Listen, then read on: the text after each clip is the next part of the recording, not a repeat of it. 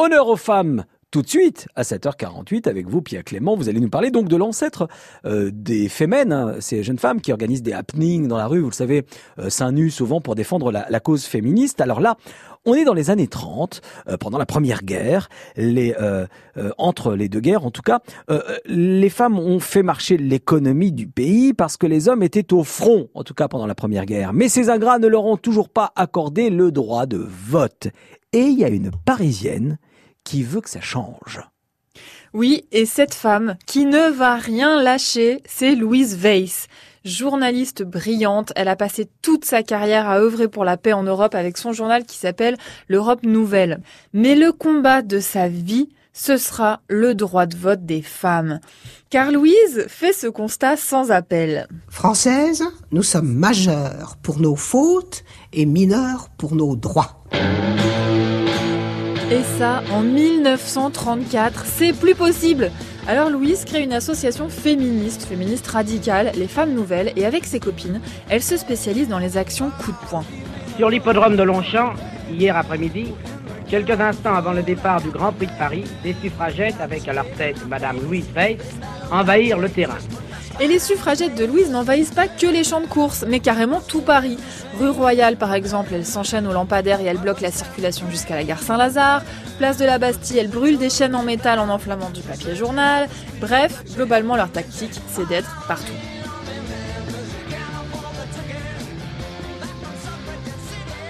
Ah là là, eh, les, euh, les, les femmes, en tout cas les suffragettes sur Suffragette City de Bowie, c'est absolument parfait, très bon choix. Donc avec euh, les femmes nouvelles, Louise Weiss occupait le terrain dans tout Paris, mais euh, est-ce qu'elle avait quand même un quartier de cœur, un endroit de Paris auquel elle était plus attachée qu'aux autres? Alors oui, elle est morte dans le 16e arrondissement, mais vraiment son quartier de cœur, c'était Montmartre. Déjà parce qu'en 1935, Louise Weiss, elle s'est présentée aux élections municipales, alors qu'évidemment les femmes ne pouvaient pas être élues. Avec ses copines, elles ont fait du porte-à-porte dans le quartier, et le jour des élections, en guise d'urne, elles ont installé des boîtes à chapeaux sur le trottoir. Louise obtient 18 000 votes, et elle finit au poste. Nous étions en période d'élections municipales. Les agents avaient voulu nous arracher les urnes que nous avions disposées dans les rues nous fîmes parler la poudre, en leur lançant au visage de la poudre de riz parfumée, ce qui mit les votants et les rieurs de notre côté. C'était une sorte de guerre en dentelle, fort gaie par moments. Alors ensuite, pendant la guerre, elle montrera à nouveau son attachement à Montmartre en ouvrant une cantine, la cantine de Mimi Pinson, où elle sert des repas chauds aux femmes, aux filles et aux mères des hommes qui sont partis au front. Et pour vous prouver son attachement à Montmartre, j'ai retrouvé une archive vraiment marrante. On est en 79, Louise Weiss est devenue députée européenne mhm. et on la retrouve sur la butte Montmartre chez Michou. C'est un dîner donné en l'honneur des anciens combattants Montmartrois. Il y a donc des anciens combattants, bien sûr.